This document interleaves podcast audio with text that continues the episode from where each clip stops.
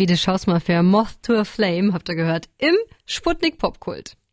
The Weeknd hat ja mit seinem letzten Album After Hours nicht nur den Sprung zum absoluten Weltstar geschafft, sondern wir erinnern uns, Blinding Lights ist einer der größten Pop-Hits des Jahrtausends. Ja, dementsprechend groß sind jetzt natürlich die Erwartungen. The Weeknd hat nämlich ein neues Album seit einer Woche, Dawn FM. Und Sputniker Lukas hat's für euch gehört, ist jetzt da, um mir davon zu erzählen. Moin. Erste Frage, kann das neue Weekend-Album mit Blinding Lights mithalten, was den Sound und die Hits angeht? Moin. Ja, auf jeden Fall. Es sind wieder ein paar ziemlich eingängige Nummern auf der Platte, zum Beispiel die Vorab-Single Take My Breath. Die werden einige ja schon kennen.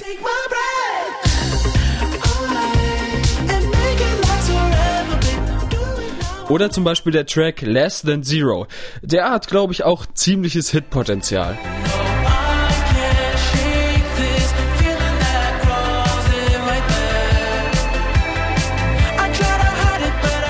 Okay, abgesehen von der Frage, ob wieder so Mega-Hits wie Blinding Lights auf dem Album sind, klingt denn Dawn FM auch wieder so 80er-mäßig wie seine Vorgänger?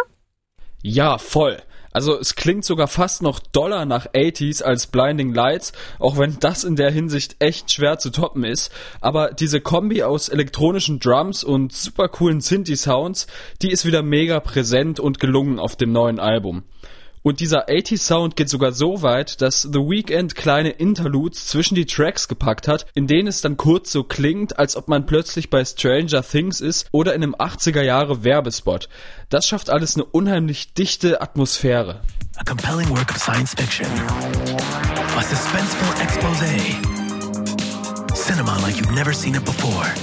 The exotic, bizarre and beautiful world of Afterlife. Stimmungsvolle Interludes. Das klingt ja fast schon nach einem Konzeptalbum. Gibt es irgendeine inhaltliche Richtung?